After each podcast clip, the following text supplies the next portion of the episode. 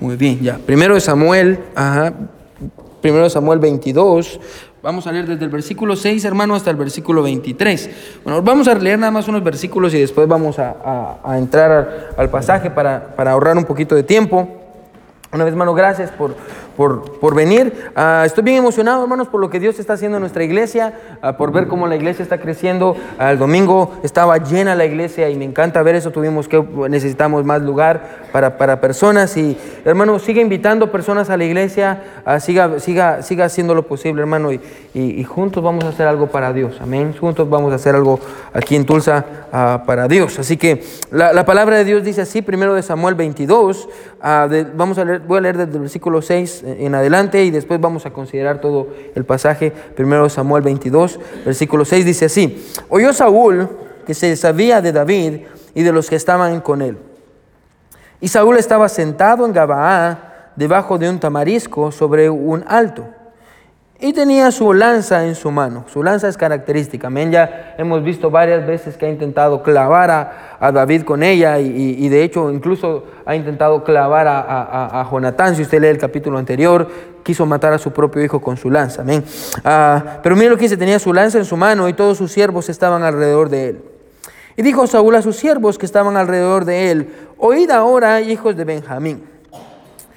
Os dará también, escuche, os dará también a todos vosotros el hijo de Isaí, o sea, David, tierras y viñas, y os hará a todos vosotros jefes de millares y jefes de centenas, para que todos vosotros hayáis conspirado contra mí, y no haya quien me descubra al oído cómo mi hijo ha hecho alianza con el hijo de Isaí, ni alguno de vosotros que se duela de mí me descubra cómo mi hijo ha levantado, mi, ha levantado a mi siervo contra mí para que me aceche, tal como lo hace hoy. Entonces Doeg, Edomita, que era el principal de los siervos de Saúl, respondió y dijo, yo vi al hijo de Isaí que vino a Nov, a, a, hijo de Aitov. So, vamos a dejarlo ahí, hermano, y vamos a considerar a una verdad. Eh, em, aparte de su lugar ahí, hermano, aparte de todo su lugar ahí, vaya conmigo a primero de Juan. Primero de Juan. Este pasaje de primero de Juan nos va, nos va a ayudar a interpretar y poder entender mejor la historia que vamos a considerar en esta mañana. Nos va, en esta mañana, digo, en esta noche. Yo ya no sé ni en qué día estoy, amén, ni en qué tiempo. Primera de Juan está al final de sus Biblias. Si quiere, vaya al último libro que es Apocalipsis. De ahí puede retroceder un poquito. Y cuando retroceda un poquito, va a encontrar ahí a, Primera de Juan, primera carta de Juan. Si está ahí, amén. Amén. Ahora quiero que lea el versículo el capítulo 4, versículo 3. Y miren lo que dice ahí. Este versículo, hermano, yo, yo quiero que lo tenga en mente porque nos va a ayudar a interpretar toda la historia. Miren lo que Juan está diciendo. Quiero que me siga. Primera de Juan, no el Evangelio, sino que la carta. Primera de Juan 4, 3. Escuche lo que dice Juan. Dice, y todo espíritu que no confiesa que Jesucristo ha venido en carne, escuche, no es de Dios. Y este es el espíritu del anticristo, el cual vosotros habéis oído que viene y que ahora ya está en el mundo. Hoy quiero predicar bajo este título, hermano, entendiendo más o menos, ahorita le voy a explicar qué es lo que Juan está diciendo en primera de Juan. Ah, con esa idea vamos a interpretar qué es lo que está pasando con Saúl. Yo hoy quiero predicar bajo este título, ponga atención, ¿sí? El espíritu del anticristo. El espíritu del anticristo. Y, hoy va a aprender algo y hermano, para mí una de las verdades más tristes al estudiar la vida del rey Saúl. Yo no sé, hermano, si usted ha estado con nosotros, yo creo que usted no me va a dejar mentir en cuanto a esto, pero es muy triste ah, que al estudiar la vida del rey Saúl, hermano, usted mire que tenía todas las cualidades. Todas las cualidades, hermano, escuche, y todo el potencial para ser uno de los más grandes reyes de todo Israel. Tenía todo el potencial. Más alto que todos, era joven, era hermoso. Y si usted lo hubiera conocido, usted hubiera dicho, wow, este hombre va a ser algo grande para Dios. Pero a través del estudio que hemos estado teniendo, hermano, tristemente usted se da, se da cuenta que como su desobediencia y su falta de arrepentimiento cada día lo estaba llevando lentamente a la destrucción más y más y más y más. Y cada semana, hermano, podemos ver cómo su situación solo está empeorando y empeorando y empeorando y cada vez está más lejos de Dios y más cerca de la muerte. De hecho, hermano, usted va a ver cómo su, su caída de espiritual, hermano, usted la va a ver con el simple hecho de los títulos que estamos considerando. Amén. el espíritu del anticristo. Ah, y es bien triste, hermano, porque lo que le está pasando a Saúl nos puede pasar a nosotros también. Amén. Y por eso Dios nos dejó este pasaje para que nosotros tengamos cuidado, porque lo que le pasó a él nos puede pasar a nosotros también. El espíritu del anticristo. Vamos a orar. Mi buen Dios, yo te pido, Señor, que tú nos ayudes a poder entender este pasaje, entender lo que, que Saúl representa, Señor, y lo que Saúl está haciendo aquí a Dios y, cómo llegó a un punto, Padre, en el cual era un títere de Satanás. Y Satanás lo llevó a hacer cosas que mi Dios él nunca se hubiera imaginado hacer a mi Dios y lo llevó a estar ciego ante su pecado. Padre, ayúdanos a no llegar a ese mismo punto a llegar a un punto en el que estamos ciegos ante nuestro pecado, ciegos ante lo malo que somos, Señor. Y, ayúdanos, Padre, a poder tomar consejo del ejemplo de Él y a poder tomarlo en nuestras vidas y poder hacerlo diferente, Señor. Gracias, Padre, por los que están aquí, por aquellos que también están escuchando, a Padre, en sus casas, que tú estés con ellos y que tú les hables al corazón. Te amamos mucho, en el nombre de Jesús oramos. Amén y amén. Muy bien, hermanos, pueden sentarse.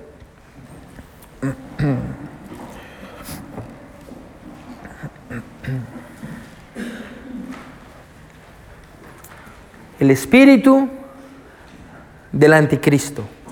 El espíritu del anticristo. Ahora, hermano, cuando, cuando escuchamos la palabra anticristo, hermano, lo primero que se nos viene a la mente, quiero que escuche, lo primero que se nos viene a la mente es la persona que va a encabezar la última rebelión contra Cristo en el libro de Apocalipsis. Amén.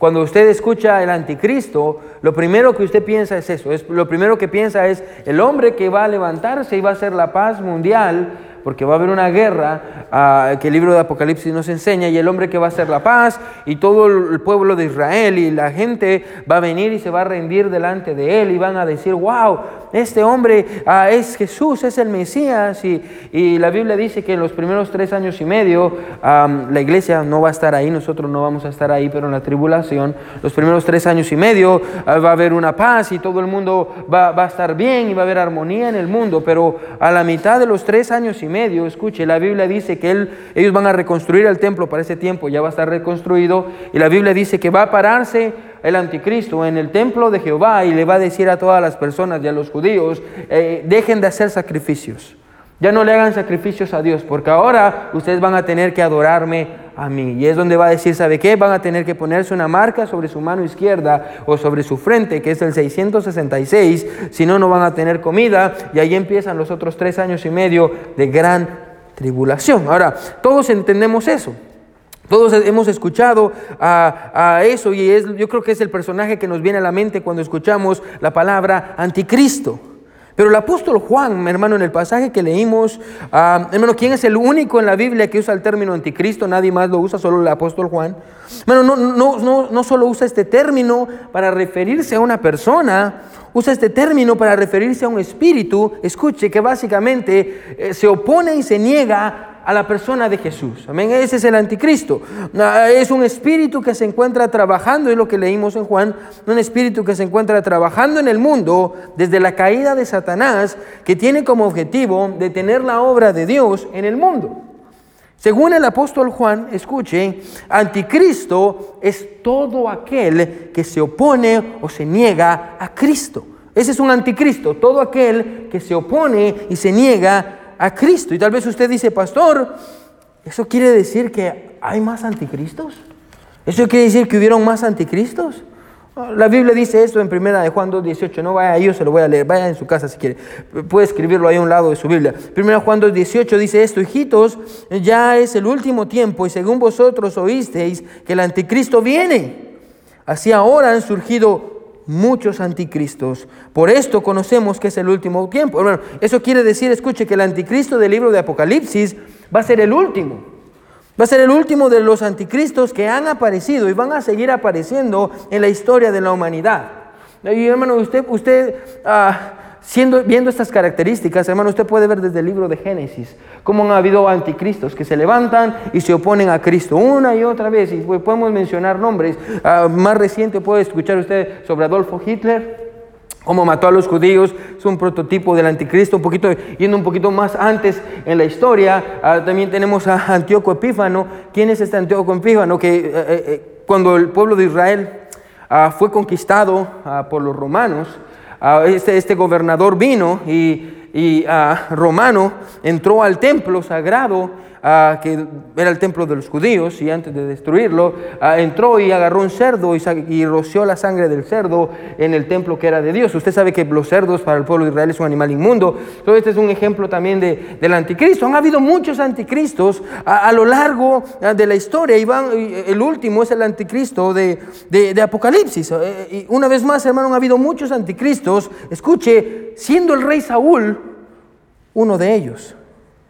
Hoy vamos a considerar, hermano, el pasaje que tenemos delante de nosotros y vamos a, ver, hermano, que tristemente el rey Saúl es una imagen de un anticristo. Y, lo vamos a comprobar ah, con nuestro texto esta noche. Ahora, desde el capítulo 19, que fue lo que consideramos el último miércoles, se recuerda cuando Dios ríe, si usted estuvo aquí con nosotros, que vimos cuando Dios ríe, ah, ah, que eh, lo, lo, vimos en el capítulo 19, desde el capítulo 19 hasta este capítulo, hermano, hicimos un salto. Recuerde que esta serie tiene que ver con el rey Saúl, no estamos estudiando el libro de primero de Samuel, ah, porque no vamos versículo por versículo, sino que estamos viendo los pasajes que tienen que ver con el rey Saúl. Por eso es que nos saltamos.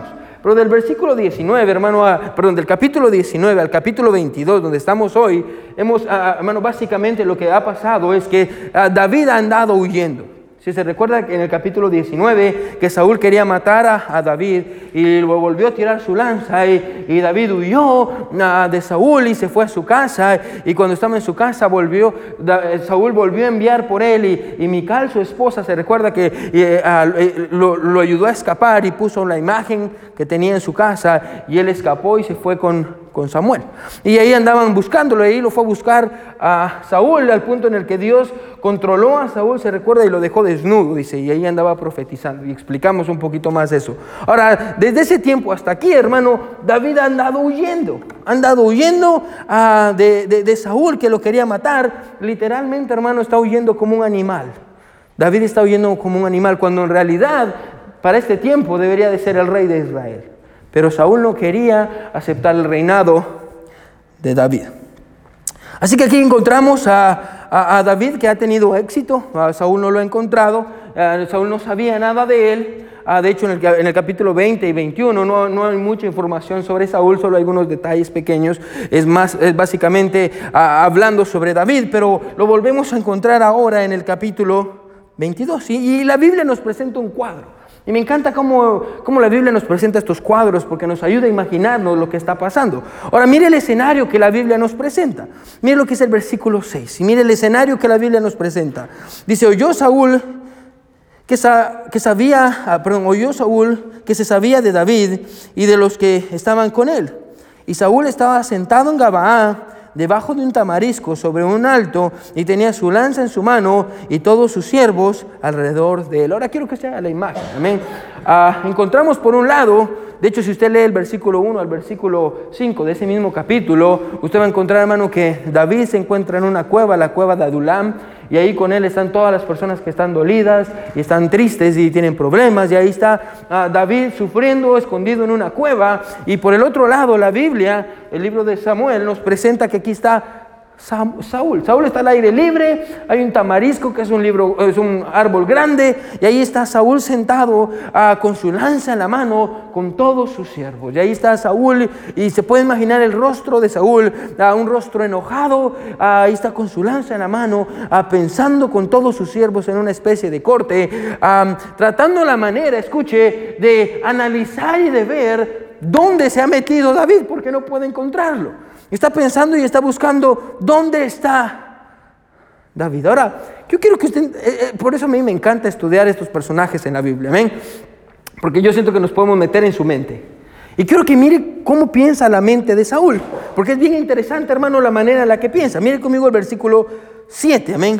Mire lo que dice. Dijo Saúl a sus siervos, ponga, ponga cuidado en lo que va a decir ahorita. Mire lo que dice. Y dijo Saúl a sus siervos que estaban alrededor de él, oíd ahora, hijos de Benjamín os dará también a vosotros, a todos vosotros, el hijo de Isaí, tierras, viñas, y os hará a todos vosotros jefes de millares y jefes de centenas. Escuche lo que dice el versículo 8, para que todos vosotros hayáis conspirado contra mí y no haya quien me descubra al oído cómo mi hijo ha hecho alianza con el hijo de Isaí, ni alguno de vosotros que se duela de mí y me descubra cómo mi hijo ha levantado a mi siervo contra mí para que me aceche tal como lo hace hoy. Ahora, déjame hacer una pregunta. Si usted no supiera si usted no supiera lo que ha estado pasando en los capítulos anteriores, si usted no supiera cómo Saúl ha estado intentando matar a David y David está huyendo como un animal, si usted no supiera nada de eso, y usted llega de pronto y lee estos dos versículos, después de escuchar las palabras de Saúl hacia sus siervos, ¿quién diría usted que es la víctima? ¿Quién diría usted, después de escuchar la palabra, si usted no supiera nada de lo que está pasando y de pronto usted solo leyera las palabras de Saúl y Saúl diciendo, sí, ¿Cómo me están haciendo sufrir ustedes? Porque nadie me quiere decir dónde está este hombre malo que quiere acabar con mi vida y me está acechando. Y nadie me quiere decir dónde está mi hijo. Y nadie me quiere decir qué está pasando. ¿Quién diría usted que es la víctima? Saúl, Saúl, eh, Saúl. E, es evidente, hermano. Escuche. Y es interesante, hermano, que en la mente de Saúl, escuche, él es la víctima. Y si se da cuenta, hermano, lo que está haciendo, porque es increíble, lo que está haciendo es buscar que otros sientan lástima de él. Ahí usted lo puede leer una vez más, como dice, y ahí no hay nadie que me descubra cómo mi hijo ha hecho alianza con el hijo de Isaí, ni alguno de vosotros que se duela de mí. Bueno, en la mente de Saúl, escuche, él es la víctima. Él es la víctima. Y, hermano, déjeme tratar con esto unos segundos, bien rápido, ¿sí? Porque a veces, hermano, escuche, es muy fácil que nosotros también desarrollemos la misma mentalidad que Saúl. Es muy fácil, amén. Ah, tal vez las cosas no están saliendo como nosotros quisiéramos. Tal vez la vida es dura. Amén. Tal vez alguien nos traicionó. Tal vez está pasando algo que está fuera de nuestro control y ahí estamos, ah, Men, es que todo me está saliendo mal. Es que mire con el hombre que me casé, pastor. Es que mire cómo son mis hijos, pastor. Es que mire la vida que tengo, pastor. Es que mire cómo es mi manager en el trabajo. Y mire cómo son estos empleados, pastor. Y, los hermanos de la iglesia. Y, y es que nadie me quiere. Es que nadie me entiende. Bueno, escuche, si no tenemos cuidado, vamos a terminar desarrollando la misma mentalidad de Saúl. Escuche, una mentalidad en la que nosotros somos la víctima y todos aquellos que no están de acuerdo con nosotros están en nuestra contra. Y comenzamos a creer, hermano, ponga atención, que todos nos quieren lastimar. Bueno, cuando usted está en un punto donde usted cree que es la víctima, usted empieza a pensar que todo el mundo lo va a lastimar. Ah, es que todo el mundo está hablando mal de mí, pastor. Es que, es que, pastor, en la iglesia hay un montón de chismes. Es que todo el mundo me mira, pastor. Y, ¿saben ni qué estarán hablando de mí, pastor? Y, es que todos, nadie me quiere, pastor. Y, están planeando cosas sobre mí. Y no puedo confiar en nadie, pastor. No, déjeme decir algo en esta noche, ¿sí? Y tal vez va a sonar duro, hermano, pero yo creo que lo necesitamos a veces, ¿sí? Póngame atención. yo creo que esto es bueno que usted le enseñe esto a sus hijos. Escuche, hermano. Bueno, la vida es dura. La vida es dura. Bueno, la vida no es sencilla. Bueno, la vida no es justa. Las personas, hermano, escuche, son imperfectas. Y tarde o temprano, hermano, alguien nos va a lastimar, bueno, si no es que alguien ya lo hizo. Amén. E-, esa es la vida. Bueno, la vida no es sencilla, hermano, la vida no es un cuento de color de rosas. Bueno, la vida es dura. Hermano, hay cosas que pasan que usted se queda, wow. Hay gente que sufre que no merece sufrir, hermano, pero escuche, esta es la vida. Esta es la vida. Y, y déjeme tratar un poquito con usted como papá. Bueno, yo creo que es nuestro trabajo como padres enseñarle eso a nuestros hijos. No estar diciéndoles, oh, hijo, yo sé, es que la vida es muy dura. Cuando usted venga para acá, mi hijo, ay, y ahí está, ay, mami, ah". Ah, hermano, está bien sufrir de vez en cuando, hermano, pero es justo y correcto enseñarle a nuestros hijos. ¿Sabe qué? La vida es dura. Y también es necesario que nosotros lo aprendamos, hermano. Escuche, la vida no es justa. Bueno, cosas malas le pasan a gente buena una y otra y otra y otra y otra vez. ¿Y sabe qué es lo más interesante? Que Jesús ya lo había dicho. Jesús se lo dijo a sus discípulos. Jesús le dijo esto a sus discípulos en Juan 16, 33. No vaya ahí. Escuchen lo que les dijo a sus discípulos. Estas cosas os he hablado para que en mí tengáis paz. En el mundo tendréis aflicción. Pero confiad, yo he vencido al mundo. Jesús está diciendo, usted va a sufrir en el mundo. Jesús está preparando a sus discípulos para que en el momento en el que se vaya, ellos no puedan, no vayan a desarrollar esta mentalidad de, ay, es que, se imagina Pedro, es que nadie me quiere. Es que, miren, cuando, cuando yo predico nadie quiere escuchar. Amén. No, Jesús le está diciendo a sus discípulos, hey, usted va a sufrir en el mundo. Va a sufrir aflicciones. Pero no se preocupe. Escuche, porque yo he vencido al mundo. Y porque Jesús venció, ponga atención, nosotros también vamos a poder Solo en Cristo encontramos paz en medio de las aflicciones. Esa es la verdad.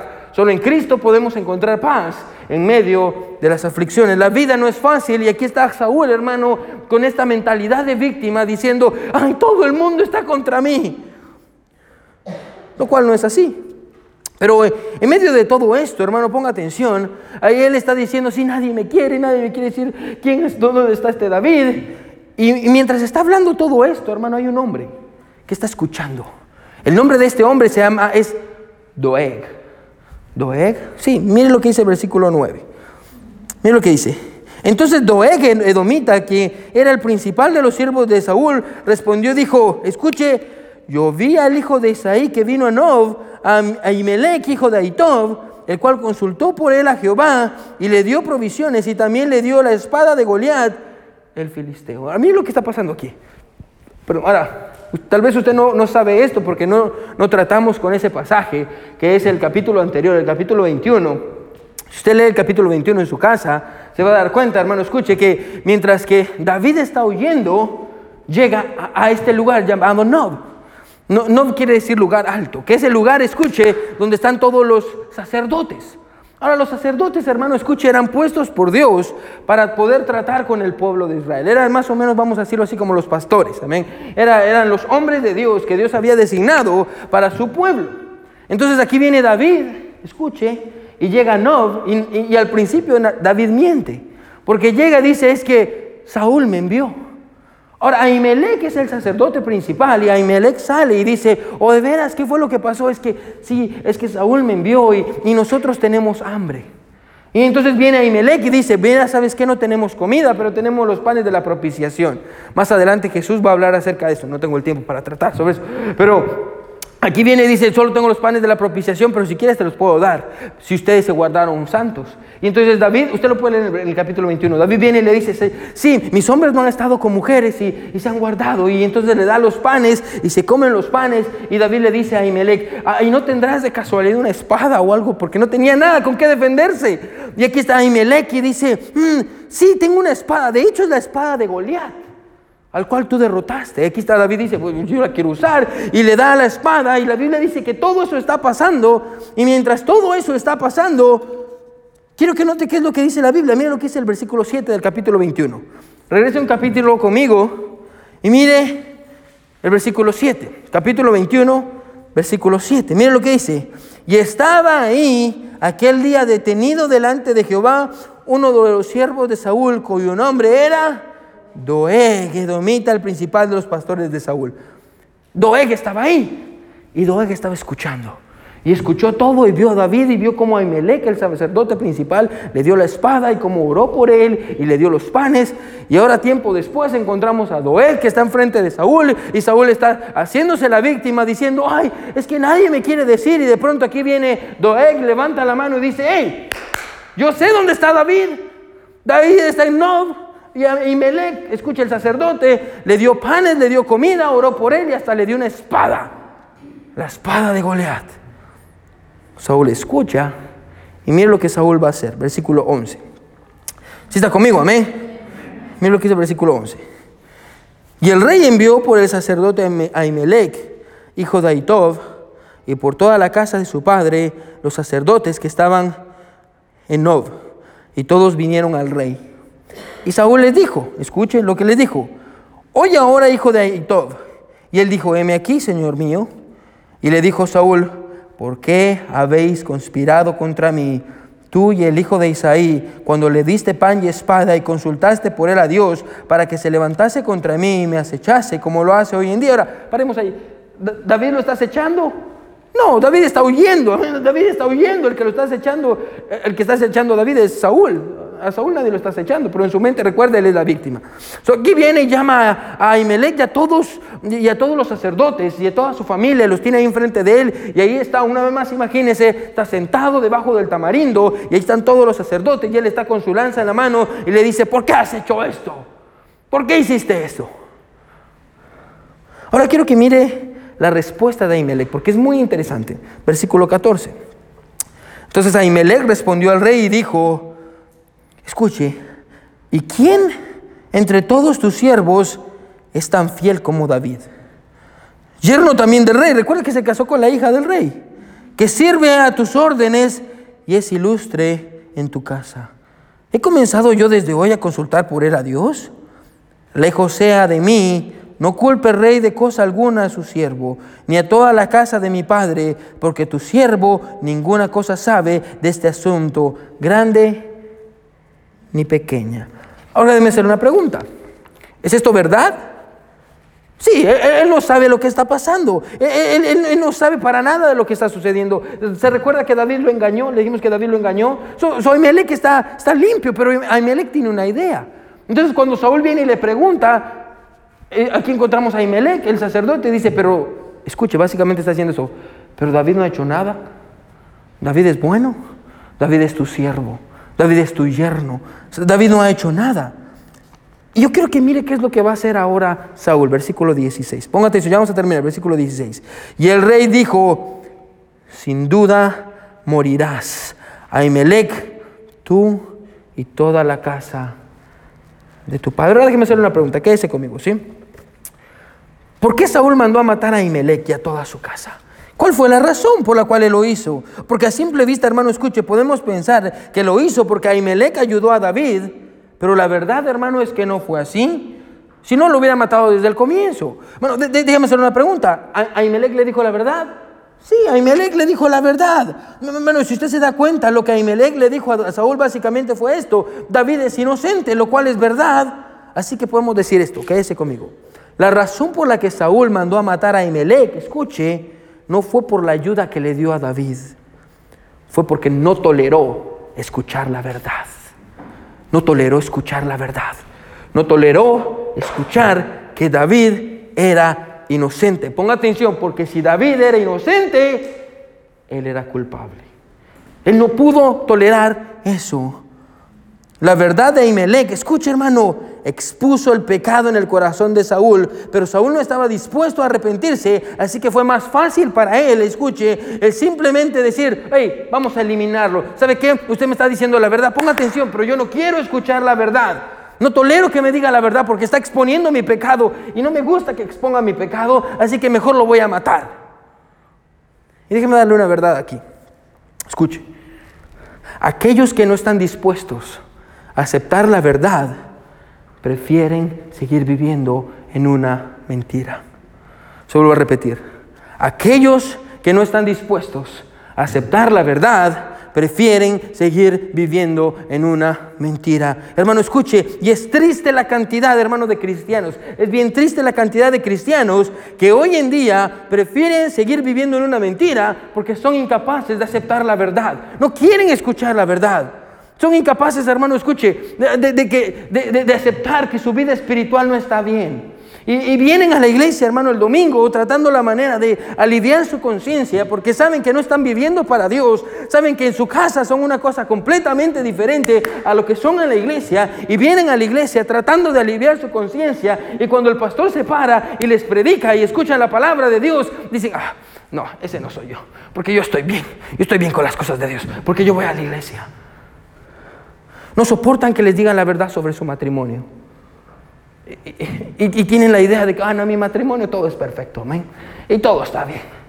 Mientras que por dentro todo se está haciendo pedazos y se está cayendo lentamente a pedazos. No son capaces, hermano, escuche, de aceptar que su relación tal vez con sus hijos está mal y que hay un pecado en su casa y, prefieren no tratarlo. Y cuando les dicen la verdad, hermanos, se enojan con aquellos que les están diciendo la verdad y toman las cosas personales, escuche y dicen, yo no quiero tratar con ese pastor, ese pastor es un loco. A mi mamá que me dice las cosas, tal vez usted, usted es un hijo y su mamá y su papá le dicen, eso no está bien, no lo está haciendo correcto. Ay, mi mamá y mi papá que saben de las cosas de Dios, que saben de la vida. Yo sé todo. Bueno, aquellos que no están dispuestos a aceptar la verdad, prefieren seguir viviendo en una mentira. Y hay mucha gente, hermano, viviendo mentiras. Y la realidad, hermano, ponga atención. Y esa realidad de que no toleran la verdad, ponga atención, esa es la base del espíritu del anticristo. Escuche, estar en contra de la palabra de Dios. Y usted lo puede ver desde el jardín del Edén. ¿Se recuerda? ¿Qué fue lo que la serpiente le dijo a Eva? Con que Dios ha dicho, no morirás. Eso no es así. ¿Qué estaba haciendo Satanás? Poniendo a Eva en contra de la palabra de Dios. Hermano, escuche, y ese mismo espíritu sigue hoy en nuestros días. Recuerda lo que dijo Juan. Juan dijo, hey, es el espíritu que todavía está en nuestros días. Un espíritu que nos dice, hey, Dios no ha dicho eso. Eso no es grave. El pastor es un exagerado. Las personas son exageradas. Eso de vivir en santidad, de apartarse de las cosas del mundo, de vivir para Dios en este mundo, eso es una locura. Lo que Dios dijo no es verdad. El espíritu del anticristo se opone a la verdad. El rey Saúl está, en contra, está contra la verdad, escuche, lo cual lo va a llevar a un segundo paso más, más profundo. Ponga atención. Mire cuál es el primer paso. ¿sí? Estamos hablando del espíritu del anticristo y cómo eh, eh, es, ejemplificado en la vida de Saúl. Primero, aquí encontramos a Saúl y Saúl dice, no, no, no, soporta escuchar la verdad. No tiene la humildad para aceptar que tiene problemas. No tiene la humildad. Y, él está en contra de la verdad. Y eso lo va a llevar a un segundo paso más profundo. Mire lo que va a hacer en el versículo 17. Si está conmigo, amén. Bueno, y mire lo que dice. Entonces dijo el rey a la gente de su guardia que estaba alrededor de él, volveos y matad a los sacerdotes de Jehová, porque también la mano de ellos está con David. Pues sabiendo ellos que huía, no me lo, han no me lo, no me lo descubrieron. Pero los siervos, escuchen lo que dice, los siervos del rey no quisieron extender sus manos para matar a los sacerdotes de Jehová. Bueno, déjeme hacer una pregunta. Escuche, hasta ellos pensaron, ¿Quién va a ser tan loco y tan tonto para levantar la mano contra un hombre de Dios? Usted tiene que estar tonto, hermano, para poder levantar la mano contra un hombre de Dios. ¿Se recuerda lo que le pasó? Y no estoy hablando de mí, amén, estoy hablando del pasaje.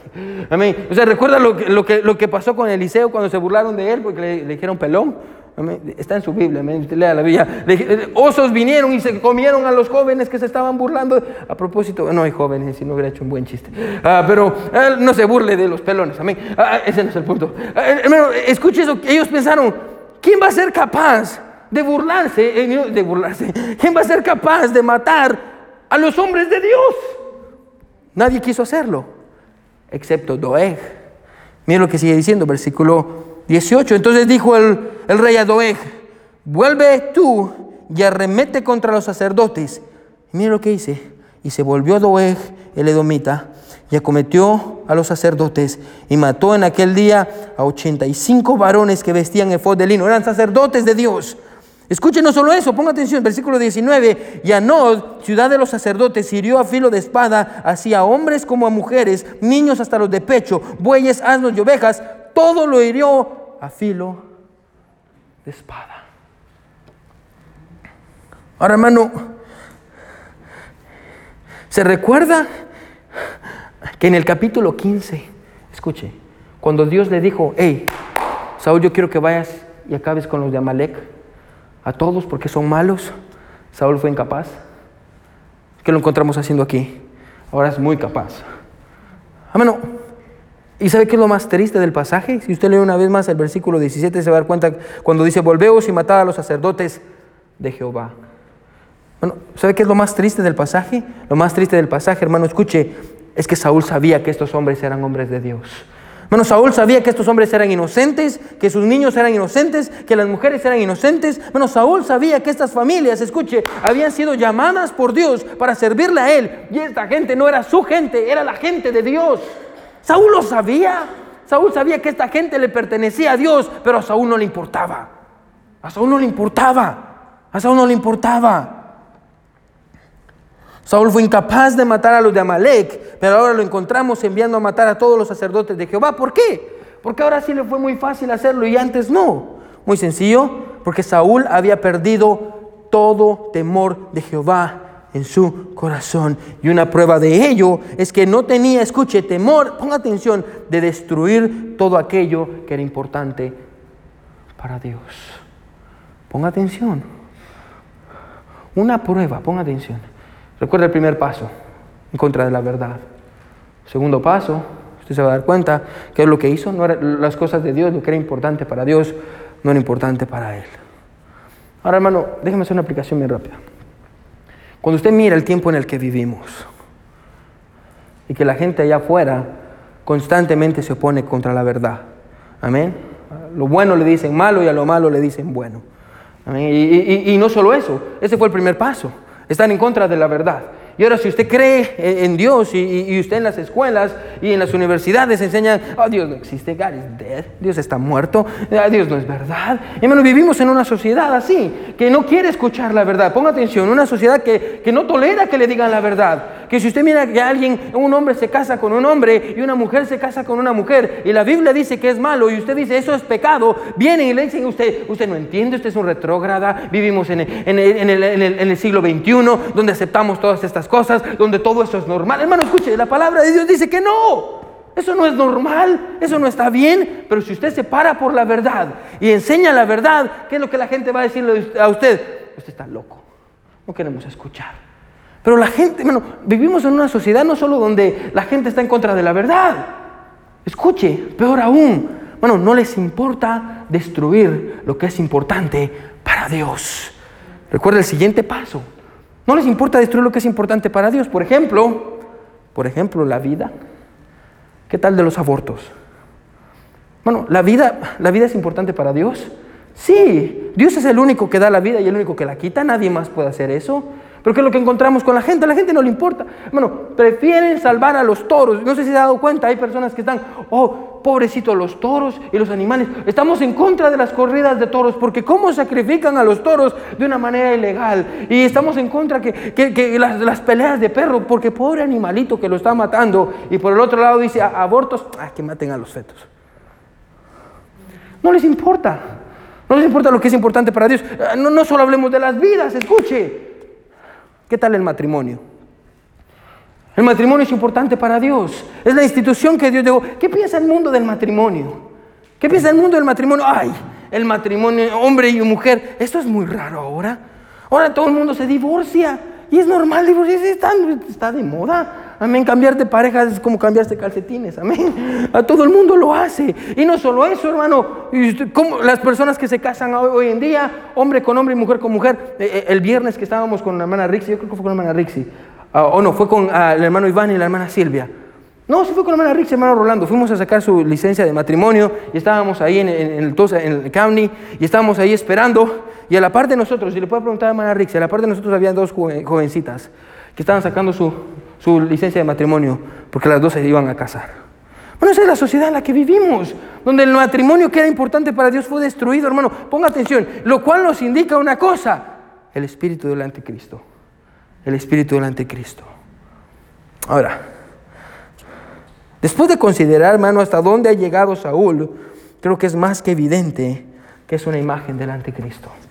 Amén. Ah, oponiéndose a la verdad, y sin temor alguno de destruir aquello que es importante para Dios. Ese es el, espíritu del anticristo. Y también entendemos, escuche, que cuando usted mira alrededor en el mundo, también está el, espíritu del anticristo. Pero hoy no le estoy predicando a la gente del mundo. Escuche, hoy le estoy predicando a nuestra iglesia. Ah, pastor, el espíritu del anticristo solo está allá afuera.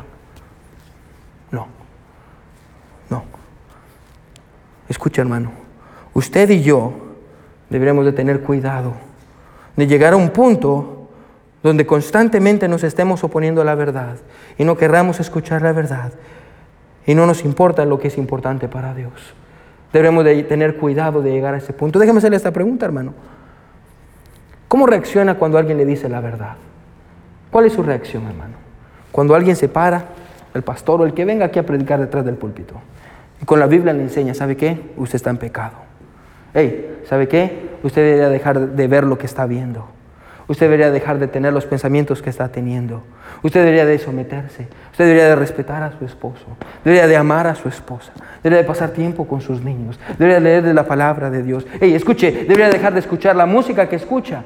Debería de, hacer las cosas que hace. Debería dejar los amigos con los que frecuenta. Bueno, ¿cómo recibe usted la verdad?